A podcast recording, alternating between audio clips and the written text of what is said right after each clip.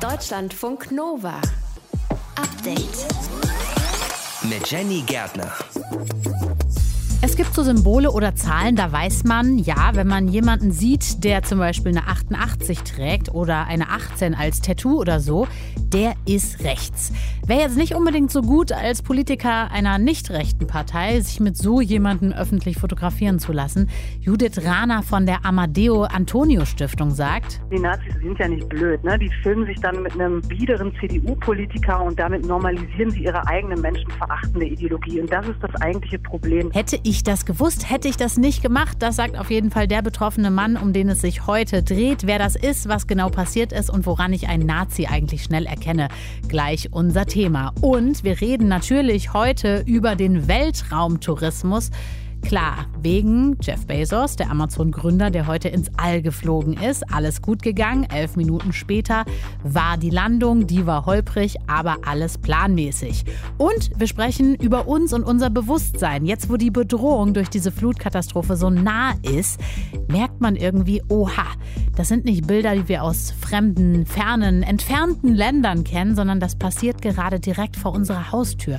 Macht das was mit uns? Wir brauchen wirklich Bilder, die dann natürlich uns auch zeigen, wir können etwas dagegen tun. Das sagt die Neurowissenschaftlerin Maren Urner. Wir gucken uns also an, ist das ein Anreiz, endlich etwas gegen den Klimawandel zu tun? Das und mehr heute unsere Themen im Update-Podcast am Dienstag, den 20. Juli. Auf geht's! Deutschlandfunk Nova.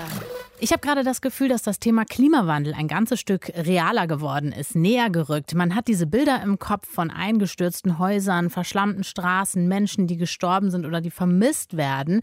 Die Hochwasserkatastrophe, die ist so nah. Solche Bilder kannten wir eigentlich gar nicht unbedingt aus Deutschland. Die Frage ist, was macht das mit uns? Holt das jetzt so ein bisschen die Frage, wie wir mit dem Klimawandel umgehen können, wie wir das Ganze abmildern können, mehr in unser Bewusstsein? Bringt das endlich das Umdenken? Darüber habe ich gesprochen vor der Sendung mit Maren Urner. Sie ist Neurowissenschaftlerin und Autorin. Und sie habe ich genau das gefragt. Ich meinte zu ihr, normalerweise kennen wir solche Bilder mit dem Hochwasser, den Überschwemmungen und so weiter aus Ländern, die sind weit weg. Jetzt ist das eine mögliche Folge des Klimawandels. Alles auf einmal ganz nah. Inwiefern ist das ein Anstoß, aktiver gegen den Klimawandel vorzugehen? Ja, es ist ein super Anstoß, weil tatsächlich unser Gehirn hauptsächlich auf Gefahren oder Veränderungen reagiert, wenn drei Bedingungen erfüllt sind. Und genau das haben wir jetzt gerade in den letzten Tagen erlebt und erleben wir weiterhin. Und zwar ist das eine, dass es eben zeitlich nah ist. Das haben wir gemerkt, dass Hm. es räumlich nah ist. Das, was ja häufig sonst gefehlt hat. Und dass es eben sozial, nenne ich das, nah ist. Also sprich Menschen betrifft, die uns wichtig sind oder vielleicht sogar uns selbst, unsere Familie, unsere Freunde, Menschen, die wir kennen. Und wenn diese drei Sachen erfüllt sind, dann gehen wir sozusagen in so einen Aktivitätsmodus über und merken, okay, jetzt müssen wir wirklich etwas tun, das betrifft auch mich. Das heißt, wir funktionieren als Menschen wirklich so, die Bedrohung muss erstmal ganz klar vor unseren Augen sein und dann handeln wir. Und davor handeln wir nicht. Ja und nein. Also ähm, das ist sozusagen dann die ja, Bedingung, dann passiert es auf jeden Fall, was aber nicht heißt, dass es ohne diese drei Bedingungen gar nicht passieren Aha. kann. Aber es ist halt weitaus schwieriger. Also wir müssen dem Ganzen halt einfach Bilder geben. Also da sind wir schon beim Stichwort natürlich, die auch für uns eine Verbindung darstellen. Also dass wir möglichst nah drankommen, sage ich jetzt mal, an diese drei Herausforderungen. Sprich, es ist wichtig, dass wir wegkommen von diesen Bildern wie dem Eisbären auf der schmelzenden Scholle, weil der natürlich weder zeitlich noch räumlich noch irgendwie sozial uns nahe steht. Wir finden den vielleicht ganz niedlich und finden das vielleicht auch sch- schlimm, wenn er stirbt, aber es reicht halt nicht aus. Das heißt, diese übergeordnete Verbundenheit und Nähe herzustellen, das ist dann natürlich auch Aufgabe der Medien beziehungsweise generell der Kultur, das einfach abzubilden und dafür zu sorgen, dass wir alle begreifen, die Klimakrise ist jetzt und die ist schon da. Also vielleicht noch ein weiteres Beispiel schon im Jahr 2018, wo wir ja einen sehr starken Hitzesommer hier auch in Deutschland hatten, sind mehr als 20.000 Menschen, äh, die durch die Hitze eben geschwächt waren, hyd- dehydriert waren und so weiter, daran gestorben, weil zum Beispiel Hilfe zu spät kam und so weiter. Trotzdem hat das nicht ausgereicht, diese drei ja, Bedingungen wirklich so, sage ich mal, mit einem Checkhaken zu versehen. Also da dann auch für zu sorgen, dass wir merken, okay, da ist eine Verbindung da. Die sterben nicht einfach nur, beziehungsweise sind in Lebensgefahr, weil es mal ein bisschen heißer war, sondern das Ganze hängt mit der Klimakrise. Mhm, gerade wo du das mit dem Eisbären gesagt hast, dachte ich mir auch, ja, man sieht diese Doku beispielsweise und hat das alles verstanden, aber an seinem Alltag ändert man dann doch recht wenig. Wieso haben wir Menschen so große Probleme damit, abstrakte Bedrohungen zu verstehen? Ja, auch da spreche ich nochmal aus Sicht unseres Gehirns. Also wenn wir uns vorstellen, wie, wie handelt so ein Gehirn und damit natürlich dann auch wir, ja. Das sieht natürlich erstmal die akute Gefahr als wichtiger. Also sprich, wenn wir da wieder zurück zum, zur Steinzeit gehen, und ich spreche auch immer liebevoll von unserem Steinzeithirn, naja, wenn dann Säbelzahntiger und Mammut vor der Höhle standen, dann war das natürlich weitaus bedeutender als vielleicht in zwei Jahren irgendeine Gefahr. Oder eine Gefahr, die irgendwie mir jemand versucht zu beschreiben und zu erklären, oder so wie wir es dann heute eben häufig aus den Medien über Intermediäre und über dritte, vierte, fünfte erfahren. Das heißt, das ist erstmal natürlich ein ganz wichtiger Überlebensmechanismus, weil wenn wir die abstrakten Gefahren höher gewichten würden als die konkreten, naja, dann würden wir halt nicht überleben. Das heißt, die Herausforderung, gerade bei so einer komplexen Thematik wie der Klimakrise, und wir haben es ja bei Corona gesehen, beziehungsweise sehen es immer noch, dass das ja genauso kompliziert ist, da die Folgen aber weitaus geringer sind, wenn wir das vergleichen mit dem, was noch auf uns zukommen wird, was äh, die klimatischen Veränderungen bedeuten. Aber da haben wir eben auch schon gesehen, wir müssen das Ganze irgendwie nahbar machen und da vielleicht vorstellbar machen. Also im Englischen, die Vorstellung ist ja Imagination, da steckt ja Image, das Bild schon drin. Und ich finde, das ist eine ganz gute Brücke, um sich das zu merken, so ein bisschen so eine Eselsbrücke. Wir brauchen wirklich Bilder, die dann natürlich uns auch zeigen, wir können etwas dagegen tun. Weil du hast ja gerade die Dokus auch angesprochen, das ist halt häufig weit weg. Und dann frage ich mich, na gut, wenn ich jetzt den Müll trenne, was hat das mit dem Eisbären zu tun? Das sagt Maren Urner. Sie ist Neurowissenschaftlerin und Autorin. Wir haben darüber gesprochen, ob die Katastrophe, die gerade so nah ist, die Flutkatastrophe in Deutschland, uns zum Umdenken in Sachen Klimaschutz bringt. Deutschlandfunk Nova. Update. Amazon-Gründer Jeff Bezos war heute mit New Shepard, also mit seiner eigenen Raumschiffmaschine im All. Es gab eine kurze Antriebsphase, dann wurde die Kapsel quasi abgesprengt, ist durchs All geschwebt. Elf Minuten später kam auch schon die Landung. Es war also äh, kurz und intensiv, höchstwahrscheinlich für die Menschen, die mit drin saßen. Vor neun Tagen hat Richard Branston das Ganze schon gemacht mit einer anderen Maschine, aber ich musste so ein bisschen daran denken, dass es wieder so eine Art Rennen ist so ein Wettbewerb wie damals. Wer schafft es als erstes auf den Mond, als erster äh, Mensch quasi? Diesmal ist es ein Wettrennen für den Markt, den Weltraumtourismusmarkt. Wer mit dieser Aktion hier mehr Öffentlichkeit bekommt, die größere Aufmerksamkeit, der kann vielleicht am Ende auch mehr reißen. Michael Büker ist Astrophysiker und hat für uns den Flug verfolgt. Wie ist er verlaufen? Der Flug ist tatsächlich planmäßig verlaufen. Das heißt, äh, nach dem Zünden des einen großen Triebwerks äh, unten an der Rakete gab es eine Antriebsphase nach oben. Anders als bei Raumschiffen, die eine, ein, eine Erdumlaufbahn gelangen sollen, die ungefähr acht bis zehn Minuten lang ihre Triebwerke feuern müssen, waren es hier nur ungefähr zwei bis drei Minuten, denn es ging nicht darum, eine besonders große Geschwindigkeit zu erreichen, mit der man die Erde umkreisen kann, sondern nur von unten quasi einmal hoch bis knapp an die Grenze zum Weltall anschlagen und zurück. Und ähm, Deswegen war dieser Flug auch nach ja insgesamt ungefähr elf Minuten dann auch schon wieder vorbei, aber alles gut gelaufen tatsächlich. Mhm. Branson ist mit einem anderen Raumflugzeug gestartet, Bezos heute mit dieser Kapsel. Sag mal, wo sich die beiden Flüge unterscheiden. Also tatsächlich ist ähm, der kürzere und äh, auch deutlich schnellere Flug, der heute mit dieser Suborbitalrakete ähm, gestartet ist, so nennt man das, wenn eine Rakete oder ein Raumschiff eben nicht in eine Umlaufbahn eintritt, sondern nur äh, ja eine kleine Art Parabelflug macht. Das ist sicherlich ein sehr viel intensiverer Flug, denn die Beschleunigung beim Abheben der Rakete ist sehr stark und die Landung war natürlich auch nicht so sanft, als würde man mit einem Flugzeug auf eine Landebahn runtergleiten, ja. sondern das war so eine kleine Bremssprengung Landung, nachdem äh, als die Kapsel an Fallschirmen hing. Und ähm, man kann wohl die Erschütterung beim Landen vergleichen mit einem, ähm, mit einem Autounfall bei mäßiger Geschwindigkeit, oh. aber trotzdem was, was man wahrscheinlich nicht jeden Tag machen möchte. Auf gar keinen Fall. Ziel von Bezos war es ja auch, diese 100-Kilometer-Grenze zu erreichen. Ähm, wer hat diese Marke eigentlich aufgestellt und warum? Die ist nach einem amerikanisch-ungarischen Physiker benannt, ein gewisser Karman. Ähm, und der hat einmal ausgerechnet anhand von verschiedenen Kriterien, wie dicht ist die Luft, welcher Luftdruck herrscht, wie ist die Temperatur, dass die Grenze zum All sozusagen bei 100 Kilometern Höhe liegen soll. Da wird auch vielfach diskutiert und auch auf, auf vernünftiger Argumentation gesagt, naja, 100 Kilometer trifft es jetzt eigentlich nicht so ganz. Es könnten auch äh, etwas weniger sein. Aber ähm, diese nun mal irgendwie festgelegte Grenze von 100 Kilometern ist das, was äh, in internationalen Übereinkünften, zum Beispiel bei Verträgen oder im Austausch von äh, Weltraumagenturen verschiedener Länder als Grenze zum All gilt. Das war ja heute wirklich ein Riesending. Ich habe mir auch den Livestream angeguckt dazu, aber irgendwie fand ich es auch schräg, weil ich dachte, wer Kohle hat, der schießt sich irgendwie ins All. Wie siehst du das als Astrophysiker? Ich kann das Gefühl nachvollziehen. Nach dem Flug hatte ich genau wie bei Virgin Galactic auch so ein bisschen so ein leeres Gefühl, als hätte man Big Mac gegessen und ist dann doch nicht zufrieden.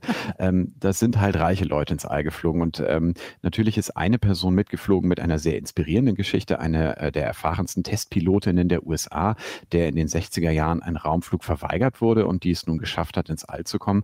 Allerdings äh, eine andere Person, die an dem Flug teilgenommen hat, zeigt auch ganz gut, worum es geht. Das war der 18-jährige Sohn eines niederländischen Investors Investmentbankers, der die Millionen für seinen Sohnemann eben übrig hatte.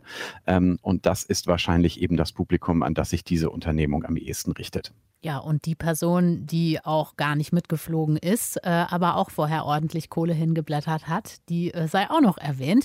Glaubst du, dass das jetzt so ein Startschuss ist, dass es irgendwie bald so ist, dass noch mehr Touristen ins All geschossen werden können?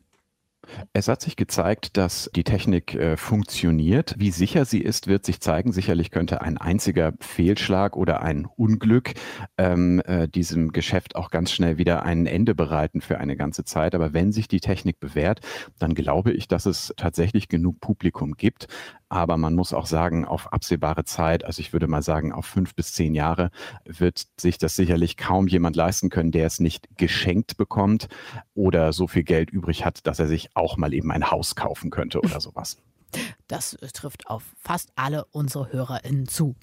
Amazon-Gründer Jeff Bezos ist heute mit ein paar anderen einfach mal ins All geflogen. Nach Richard Branson ist er nun der nächste Touri. Infos waren das von Astrophysiker Michael Büker. Danke dir fürs Gespräch. Gerne. Tschüss. Deutschlandfunk Nova. Update.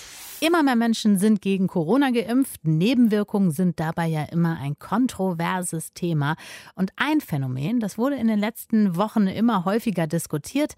Einige, die nach der Impfung ihre Periode haben, sagen nämlich, die war nicht so normal. Die war für viele viel stärker als sonst. Da gab es auch eine Twitter-Aktion, da haben einige geschrieben, ja, Blutbad zum Beispiel. Ich hatte ein Blutbad nach der Impfung. Min Tutran aus dem Update-Team. Ähm, wie bekam das Thema so viel Aufmerksamkeit? Ähm, tatsächlich durch die sozialen Medien, also im englischsprachigen Raum zum Beispiel, hat die Anthropologieprofessorin Dr. Kate Clancy auf Twitter von eben ihrer ungewöhnlich heftigen Blutung nach der Impfung mit dem Moderna-Impfstoff berichtet. Und äh, sie hat daraufhin so viele Rückmeldungen bekommen, dass sie zusammen mit einer anderen Wissenschaftlerin inzwischen eben diese Berichte von Frauen systematisch sammelt. Und auch im deutschsprachigen Raum zum Beispiel hat Linus Giese berichtet. Ähm, Giese ist Transmann und nimmt Testosteron, hat aber auch noch eine Gebärmutter, aber er hat gesagt, er hatte eigentlich seit drei Jahren keine Periode mehr und nach der Corona-Impfung war sie dann plötzlich wieder da. Das ist ja verrückt. Gibt es da tatsächlich einen Zusammenhang zwischen der Corona-Impfung und einer ungewöhnlichen Periode? Ja, das Problem ist einfach, dass die Datenlage einfach echt super dünn ist. Also es wurde gar nicht wirklich untersucht. Viele ExpertInnen halten das aber für gut möglich, dass es da Zusammenhänge gibt.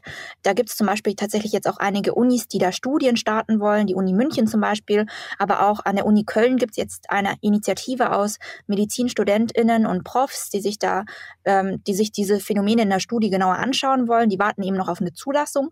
Eine von diesen InitiatorInnen ist die Medizinstudentin Maria Bayer und sie hat mir erklärt, welche Theorien da am meisten diskutiert werden. Und eine davon ist diese hier war diese Theorie, dass es zum einen durch kognitiven Stress ausgelöst sein kann, aber auch durch immunologischen Stress. Das heißt also, hm, Stress im Volksmund ist ja immer so ein bisschen, ich habe Stress, weil ich zu spät zur Arbeit komme, aber es gibt ja auch noch eine Form von körperlichem Stress, eben zum Beispiel auch für das Immunsystem. Und der kann zum Beispiel durchaus auch den weiblichen Hormonhaushalt oder den weiblichen Zyklus mit beeinflussen.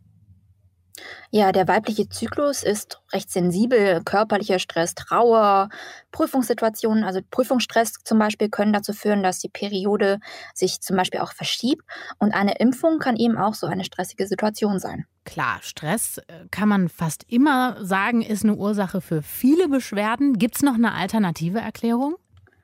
Also es gibt tatsächlich auch andere Theorien, die da noch diskutiert werden, sagt Maria Bayer dass es da eben lokale Entzündungsreaktionen gibt, die natürlich immer auftreten können, wenn virale Erkrankungen da sind und Impfungen. Bei Impfungen werden ja nun auch ähm, jetzt bei der Corona-Impfung zum Beispiel beim mRNA-Impfstoff eben äh, virusspezifische Proteine auch äh, exprimiert dann auf den Zelloberflächen, die eben vom Immunsystem erkannt werden sollen. Und dementsprechend können mit, mit Sicherheit auch ist es denkbar, dass Entzündungsreaktionen da auftreten können. Maria und das Team um sie rum wollen aber auch noch die Wechselwirkung zum Beispiel von der Impfung mit Verhütungsmitteln untersuchen, also Pille, Spirale und so weiter. Das Paul-Ehrlich-Institut, das sagt ja, es gibt keinen Zusammenhang zwischen Impfung und Monatsblutung. Das ist nicht erkennbar. Haben die denn Unrecht? Ähm, das weiß ich nicht. Was ich dir gerade erzählt habe, was Maria auch gerade erzählt hat, das sind ja alles nur Theorien, also Mutmaßungen, die ExpertInnen haben. Die Datenlage ist, wie gesagt, noch recht dünn. Ähm, das Problem ist halt, dass in den Zulassungsstudien für BioNTech ähm, und Pfizer zum Beispiel aktiv nach Kopfschmerzen und nach Fieber gefragt wurde, aber nicht nach veränderten Monatsblutungen. Und das Paul-Ehrlich-Institut hat bei seinem Monitoring für Nebenwirkungen das Symptom Blutungen aufgelistet, aber da fallen halt auch Nasenblutungen und Zahnfleischbluten mit rein. Und es kann halt gut sein, dass Veränderungen bei Monatsblutungen da nicht so oft genannt werden, weil halt eben nicht spezifisch danach gefragt wird. Mm, wie meinst du das? Ja, da gibt es ja mehrere Faktoren, die da einfach reinspielen. Erstens ist ja die Periode immer noch so ein Thema, mhm. wo viele Frauen vielleicht noch Hemmungen haben, darüber zu reden. Und selbst dann drauf zu kommen, ähm, zu sagen, okay, eine ungewöhnliche Monatsblutung nach meiner Impfung als Nebenwirkung zu thematisieren, wenn die denn so auftritt, da gibt es für viele Frauen einfach noch eine große Hemmschwelle. Und Schmerzen bei der Periode werden ja von vielen Ärzten immer noch nicht so wirklich ernst genommen. Also viele Frauen mit chronischen Krankheiten, wie zum Beispiel Endometriose, die berichten ja schon von richtigen Odysseen, bis sie endlich einen Arzt, eine Ärztin gefunden haben, die sie nicht einfach mit der Antwort abspeist, ja, Menstruation tut halt weh, mhm. musst du damit klarkommen, das ist normal und das dann erst richtig diagnostiziert. Ja, und die Medizin und die medizinische Forschung hat äh, die weibliche Physiologie jetzt noch nicht so wirklich lange auf dem Schirm. Ähm, Stichwort Gender Data Gap. Also als Norm gilt da immer noch der männliche Körper. Spezifische Auswirkungen auf Frauen werden auch oft vernachlässigt. Okay, also Datenlage ist einfach noch dünn, aber müssen diese veränderten Perioden einem Sorgen machen? Die meisten ExpertInnen glauben, nein, das äh, sind ähm, ihrem Einschätzung nach nur einmalige Symptome, das geht dann auch wieder weg. Ähm, und man muss ja auch sagen, auch Krankheiten, auch eine Corona-Erkrankung kann Auswirkungen auf den Zyklus haben. Also es spricht auf jeden Fall nicht dagegen, ähm, die Impfung zu bekommen. Es ist halt einfach unangenehm und das muss man auch ernst nehmen. Ich hatte zum Beispiel nach meiner ersten Impfung tatsächlich auch so lange und so heftige Schmerzen, dass ich froh gewesen wäre, wenn diese Nebenwirkung so auch kommuniziert worden wäre, damit ich mich einfach auch darauf einstellen kann. Mhm. Ähm, ich bin gespannt auch eben ähm, was die anlaufenden Studien jetzt dazu rausfinden, ob es da wirklich kausale Zusammenhänge gibt oder nicht. Nach der Impfung zu spät die Periode bekommen oder die Periode war viel stärker als sonst, das ist ein Thema, was in der Wissenschaft gerade viel diskutiert wird. Zahlen, Daten, Fakten gibt es dazu leider noch nicht. Studien laufen da gerade erst an. Infos waren das von Mintu Tran aus dem Update-Team. Deutschlandfunk Nova. Update. Überschwemmte Häuser, eingestürzte Brücken und vor allen Dingen fehlendes Trinkwasser. Das sind weiterhin die großen Probleme nach der Flutkatastrophe im Westen Deutschlands. Das gesamte Stadtgebiet Eschweiler in Nordrhein-Westfalen zum Beispiel ist betroffen, weil da eine Hauptwasserleitung gebrochen ist. Mit mobilen Trinkwasseranlagen versucht das Technische Hilfswerk gerade da zu helfen aber auch noch an anderen Orten. Mit dabei Marc Bühner vom äh, THW. Wie genau funktionieren diese Trinkwasseranlagen? Ja, also die Trinkwasseraufbereitungsanlagen vom THW arbeiten nach der Ultrafiltration. Also man muss sich das wie einen ganz, ganz, ganz, ganz feinen Filter vorstellen. Also wir haben erst äh, Rohwasserbecken, wo mit äh, Chemikalien und so weiter das Grobe rausgeholt wird. Dann kommt es in eine Vorfilterstufe, das sind so eine Kunststoffscheiben. Und dann geht's halt in Keramikfiltern und die sind ganz, ganz, ganz, ganz fein. Da kommt also dann nichts mehr durch und am Ende kommt dann das saubere Wasser raus. Da wird dann nochmal mit einer UV-Lampe das Wasser bestrahlt, damit dann auch wirklich äh, keinerlei Keime, Bakterien noch mehr äh, drin sind. Und dann hat man richtig, richtig reines Trinkwasser. Wie viele Menschen könnt ihr damit so versorgen? Ja, also wir schaffen pro Stunde 15.000 Liter. Es kommt jetzt immer darauf an, genau wofür dann letztendlich das gebraucht wird. In einem Krankenhaus ist es natürlich weniger, als wenn es jetzt normale Bevölkerung ist. Und dann kommt es natürlich auch noch darauf an, in welcher Situation, sage ich mal, ist man da. Äh, man sagt ja, ein normaler Mensch verbraucht am Tag so 120 Liter Wasser. Das hört sich viel an, das Total. ist aber gar nicht, wenn man jetzt mal berechnet mit Duschen und äh, Waschmaschine und Toilette und so weiter. Im Einsatzfall geht das natürlich dann runter. Da ist natürlich nur dann das Notwendigste, was da dann äh, gebraucht wird von den Leuten. Und dann ist natürlich auch wieder eine ganz andere Zahl, die man mit 15.000 Liter äh, versorgen kann. Es hört sich viel an, 15.000 Liter in einer Stunde, ist es aber gar nicht so.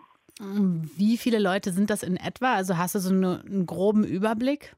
Also zurzeit kann ich das gerade nicht sagen, was wir unten jetzt zurzeit, also in den Gebieten, wo jetzt gerade Trinkwasseraufbereitungsanlagen eingesetzt sind, damit versorgt werden.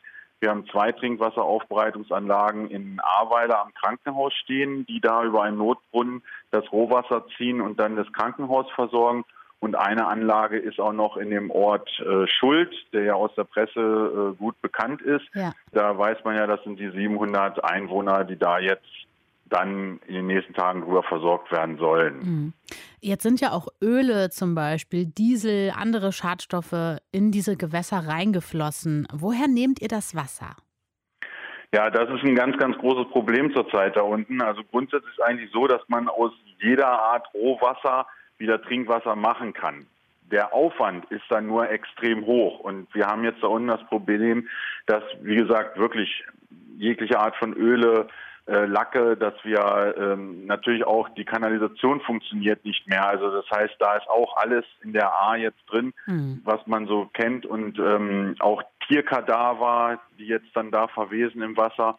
Und das ist jetzt ein ganz, ganz großes Problem, diese Verunreinigung und dass der Aufwand das jetzt äh, wieder in Trinkwasser zu verwandeln, sehr hoch ist. Deswegen versucht man jetzt über Tiefenbrunnen, also dass man sich das Wasser von weiter unten herholt. Das ist aber auch wieder ein Problem, weil viele Brunnen sind jetzt versandet. Man kriegt das also nicht mehr so ähm, als vom Grundwasser her hoch dann das Wasser. Und ja, da muss man jetzt erstmal gucken, da sind jetzt die Fachgruppen dabei und erkunden erstmal, wo kriegen wir das Rohwasser her. Ja, das heißt, das ursprüngliche Rohwasser, sage ich mal, den Begriff greife ich da mal auf von dir, ist gerade wirklich sehr, sehr verdreckt. Erstmal in der Ursprungsform. Wenn man dann das alles gefiltert, gereinigt und so weiter hat, wie du es gerade eben beschrieben hast, sollte man dann das Wasser vor dem Gebrauch trotzdem nochmal abkochen? Also ist es so, wenn das Wasser durch die Anlage durchgegangen ist, dann entspricht es äh, der deutschen Trinkwassernorm. Ja, also wir dürfen kein Wasser abgeben, was schlechtere Qualität hätte. Das ist so vorgeschrieben. Es wird auch regelmäßig beprobt, das Wasser. Wir haben also Wasseranalytik-Labors mit im Einsatz, die die Qualität des Wassers immer wieder überprüfen. Nachdem das durchgelaufen ist durch die Anlage, wird dann immer noch eine sogenannte Sicherheitschlorung gemacht. Das kennt man ja auch aus Schwimmbädern her, dass da Chlor drin ist. Das wird bei uns auch beigesetzt dann, damit die Menschen, die sich dann das Trinkwasser holen, da wissen wir ja nicht, in was für Behältnissen kommen die jetzt. Und ähm, diese Behältnisse, ob es Flaschen sind, Kanister sind, äh, Kochtöpfe sind, die müssen ja nicht keimfrei sein oder die werden nicht keimfrei sein. Deswegen setzen wir da immer noch ein ganz klein bisschen Chlor mit dabei, dass dann da auch wieder eine Sicherheit ist. Also die Menschen brauchen dieses Wasser dann nicht nochmal extra abkochen. Marc Bühner vom THW, vielen Dank dafür, fürs Gespräch, fürs Aufklären, fürs Erklären, aber vor allen Dingen auch für die Hilfe vor Ort. Bitteschön. Deutschlandfunk Nova. Update. Da willst du freundlich sein, plötzlich bist du auf dem Bild drauf mit zwei Typen, die ihre Solidarität mit einer Holocaust-Leugnerin zeigen. Das wirft im Netz natürlich Fragen auf. Zumindest Fragen an Philipp Amthor, dem CDU-Politiker, ist das nämlich genau passiert. Er selber sagt, hätte ich das gewusst, hätte ich es nicht gemacht. Wir haben einen anderen Tipp, einfach mal nachfragen oder auch einfach zuhören, denn wir bieten jetzt den ultimativen Selfie-Service für PolitikerInnen. Wie erkenne ich einen Nazi? Das machen wir mit Judith Rana von der Amadeo Antonio Stiftung. Ich habe vor der Sendung mit ihr gesprochen schon gefragt, bei welchen Motiven, bei welchen Sätzen sollten unbedingt die Alarmglocken klingeln? Also es gibt eine ganze Reihe von Neonazi-Symbolen oder Symbolen mit NS-Bezug, aber auch sowas wie Zahlencodes oder Berufsformeln, die ähm, allgemein bekannt sind und die auch eindeutig der Neonazi-Szene zuzuordnen sind. Ne? Also sowas wie der Reichsadler oder das, was wir im Sommer bei den Corona-Protesten ganz viel gesehen haben, diese schwarz-weiß-rote Flagge, die äh, Reichsfahne, die sogenannte, aber auch sowas wie die schwarze Sonne, das Sonnenrad, Hammer und Schwert und so weiter. Das sind so sehr, sehr eindeutig neonazistische Symbole. Dann gibt es natürlich auch noch welche, die nicht so eindeutig zuordnenbar sind, weil sie vielleicht auch noch neuer sind oder weil sie etwas verklausulierter sind. Ähm, darunter zähle ich zum Beispiel sowas wie das Lambda, das ist das Logo der identitären Bewegung. Das sind so neurechte Symboliken äh, oder sowas wie eine ähm, alles, was so mit ein Prozent, so ein neurechter Verein, das ist noch gar nicht so wahnsinnig bekannt. Also wenn sowas auf T-Shirts auftaucht, dann kann man die Person auch eindeutig der neurechten Szene zuordnen. Aber ich würde sagen, dass die in der Allgemeinheit jetzt nicht so wahnsinnig bekannt sind, mhm. äh, wie irgendwie Frakturschrift oder ein, sogar sowas wie ein verklausuliertes Hakenkreuz. Wo wir schon bei Klamotten sind, ist ja auch wichtig, da mal drauf zu schauen, zum Beispiel auch bei den Marken, oder? Welche sind da besonders wichtig? Genau, ich, also es gibt eine ganze Reihe von Sportmarken oder Modemarken, die sich durchgesetzt haben. Manchmal können Marken nichts dafür, dass sie von Neonazis gerne getragen werden. Manchmal tun sie alles dafür, um im Neonazi-Kreis verkauft zu werden. Da gibt es so ganz einschlägige Marken, die sehr bekannt sind. Ich würde die jetzt gar nicht nennen, um mit denen nicht weiter Werbung zu machen. Ja. Aber wenn die, die haben oft so ein sehr martialisches Auftreten. Die haben oft so Logos mit Frakturschrift oder mit irgendwie so kämpferischen Typen, die da vorne muskulös draufpranken. Also die kann man schon auch erkennen erkennen, wenn man sie denn erkennen will. Und man tippt das einfach im Internet ein bei Google und dann findet man einfach auch relativ schnell äh, die rechtsextreme Zugehörigkeit dieser Modemarken. Vieles ist ja auch nicht ganz so offensichtlich, muss man sagen. Auf welche Details sollte ich denn jetzt als Politikerin, als Politiker achten? Mhm. Na, es gibt äh, tatsächlich natürlich auch die rechtsextreme Szene hat sich in den letzten Jahren sehr gewandelt und mit ihr natürlich auch die Symboliken und die, die Codes und äh, alles, was wir früher vielleicht mal Springerstiefel und Glatze und so, das, das lässt sich alles nicht mehr so eindeutig erkennen. Was man, man sollte einfach die Organisationen und Parteien kennen. Äh, die Zahlencodes sind immer wichtig, also sowas wie die 18 zum Beispiel steht für Adolf Hitler. Es gibt sowas wie 88 äh, für Heil Hitler. Das sind so ganz beliebte äh, Zahlencodes, die muss man, finde ich, einfach auch drauf haben oder sowas sollte man wissen, weil die einfach durchgängig in der rechtsextremen Szene auch mal gerne verwendet werden, weil sie eben nicht strafrechtlich geahndet werden können ähm, und verklausuliert die Zugehörigkeit zu einer Szene abbilden. Und auch sowas wie Frakturschrift und sehr martialisches Auftreten, manchmal auch so sehr gewaltvolle Sachen, so äh, Gewaltslogans, ja, dass jemand irgendwo getreten wird, das wird dann auch so eher so in Piktogramm abgebildet. Dann natürlich alles sowas, ja, so eine NS-Symbolik verherrlicht, sowas mit so, mit so einem Helm, jemand, der da äh, stoisch in die Gegend guckt oder so. Das sollten eigentlich immer Hinweise sein oder da sollten die Alarmglocken angehen, dass man es da eventuell doch mit äh, Neonazi-Symbolen zu tun hat. Mhm. Warum sollte ich als Politikerin, wenn ich jetzt eine wäre, warum sollte es mir nicht egal sein, wenn genau solche Selfies entstehen? Weil das einfach, also ich finde, das, was tatsächlich auch noch wenig irgendwie gerade skandalisiert wird, ist einfach ein Unding. Ich meine, die Nazis machen, die sind ja nicht blöd, ne? Die filmen sich dann mit einem mit einem äh, biederen CDU-Politiker und damit normalisieren sie ihre eigene menschenverachtende Ideologie. Und das ist das eigentliche Problem. Da tritt ein CDU-Politiker, der die beiden adelt in die Mitte der Gesellschaft, der tritt mit denen auf einen Selfie auf und deswegen sollte es den Leuten nicht egal sein, also den Politikern nicht egal sein. Und natürlich, man muss auch sagen, ein Innenpolitiker wie Philipp Amthor, der in seinem eigenen Bundesland, für das er kandidiert, ein massives Nazi-Problem hat, der sollte auch die Szenegrößen in seinem Land kennen und sich nicht mit denen ablichten lassen. Und man muss sich natürlich schon fragen, warum sich Neonazis eigentlich gerne mit Philipp Amthor ablichten lassen, während andere Politiker von Rechtsextremen äh, ständig bedroht und angefeindet werden. Also da würde ich mir schon Gedanken drüber machen als Politikerin, äh, wenn sich Neonazis mit mir gerne ablichten wollen. Dann habe ich, glaube ich, irgendwas falsch gemacht. Deutschlandfunk Nova. Update die Olympischen Spiele in Tokio. Die starten ja bald. Athletinnen, die sind auch schon angekommen im Olympischen Dorf und einige von ihnen, die waren wirklich mega überrascht. Ich kann es mir so richtig vorstellen, man kommt so an und checkt dann erstmal die Betten natürlich. Ne? Das macht ihr wahrscheinlich auch, wenn ihr irgendwo im Hotel oder so seid. Erstmal schön kleiner Bettencheck. Und dann haben die festgestellt, oh, die sind aus Pappe. Mintu Tran aus dem Update-Team, was gab es für Reaktionen? Ja, die Organisatoren von Olympia sagen halt, das sind so modulare Betten und die sind eben komplett aus erneuerbaren Materialien und dadurch besonders umweltfreundlich. Einige SportlerInnen haben aber dann spekuliert, dass Umweltschutz da nicht die Hauptmotivation sei. Paul Chelimo zum Beispiel, ein US-amerikanischer Langläufer, der hat die Theorie ins Spiel gebracht, dass sie eben aus Pappe und dadurch so unstabil seien, damit eben mal, besonders intime Begegnungen auf diesen Betten verhindert werden. Ne? ähm, das ging dann auch ziemlich schnell viral, diese Theorie, und die Pappbetten wurden dann als Anti-Sex-Beds bekannt. Okay. Ich meine, ist eigentlich ja auch mitten in der Pandemie jetzt keine schlechte Idee, dass die Athletinnen und Athleten da keinen Sex drin haben. Klingt erstmal plausibel, aber ist wahrscheinlich nicht so viel dran, oder? Ja, tatsächlich nicht. Ähm, Rhys McClanahan, ich hoffe, ich habe seinen Namen richtig ausgesprochen. Das ist ein irischer Turner. Der hat am Sonntag ein Video von sich in seinem Zimmer im Olympischen Dorf gepostet. They're made out of cardboard, yes, but apparently they're meant to break at any sudden movements. ja, wie ihr da gerade hört, äh, der Sportler springt da auf dem Video sehr, also mit sehr viel Energie auf dem Bett rum. Gut, dass du es dazu sagst. ja, genau.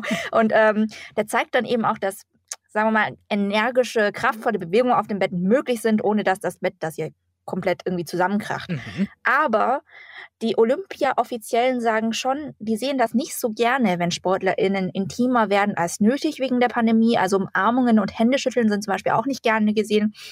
Es werden zwar Kondome verteilt im Willkommenspaket für die AthletInnen, um Safer Sex zu promoten, aber die sollten am besten erst zu Hause benutzt werden. Weil die Betten im Olympischen Dorf in Tokio aus Pappe sind, haben viele die Betten einfach äh, Anti-Sex-Bett genannt. Finde ich wunderbar. Stimmt so allerdings nicht. Infos waren das von Mintu Tran aus dem Update-Team. Danke für diese Geschichte. Deutschlandfunk Nova. Update. Montag bis Freitag, immer zwischen 18 und 20 Uhr. Mehr auf deutschlandfunknova.de.